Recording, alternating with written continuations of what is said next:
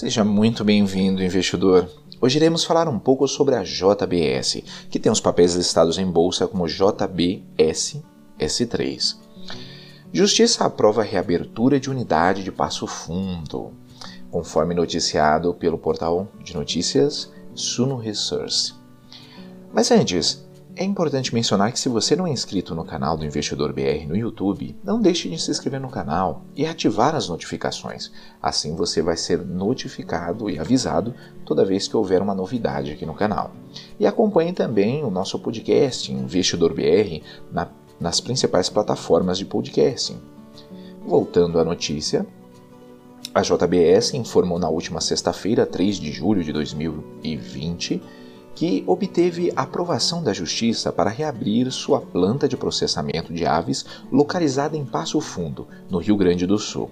A unidade retoma suas atividades na próxima segunda-feira, 6 de julho, com plena capacidade.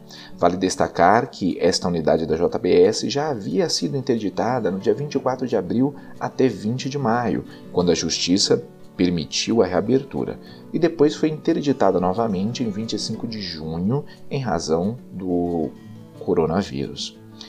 De acordo com a desembargadora Vânia Maria Cunha Matos, do Tribunal Regional do Trabalho da Quarta Região, TR, TRT4, a paralisação da unidade até o julgamento do recurso, mantida a interdição, poderia viabilizar a própria atividade econômica, pois seria rompida toda a cadeia produtiva, com prejuízo inequívoco não só dos empregados, direitos diretos e indiretos, como a arrecadação de impostos, afora é, desabastecer a população em geral. Contudo, Matos destacou que a companhia terá que manter todas as normas de higiene e de segurança do trabalho, além de garantir que somente funcionários assintomáticos trabalhem para mitigar o risco de propagação da Covid-19.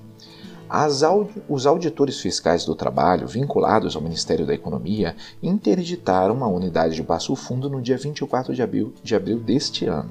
A vistoria que resultou na ordem de paralisação ocorreu após a denúncia do Ministério Público do Trabalho do Estado do Rio Grande do Sul.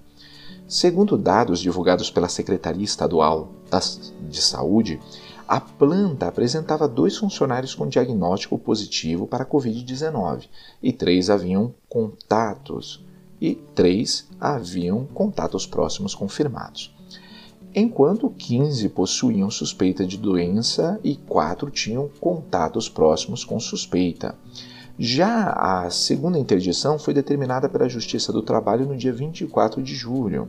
Desse modo, voltava a vigorar o termo de interdição dos auditores fiscais até que a JBS atestasse o atendimento rigoroso e integral das medidas estabelecidas pela Gerência Regional do Trabalho com o objetivo de conter a disseminação do novo coronavírus no frigorífico e apresentar a segurança dos funcionários. Irei deixar na descrição do vídeo o link para essa notícia e de alguns livros que podem ser de ajuda na sua educação financeira.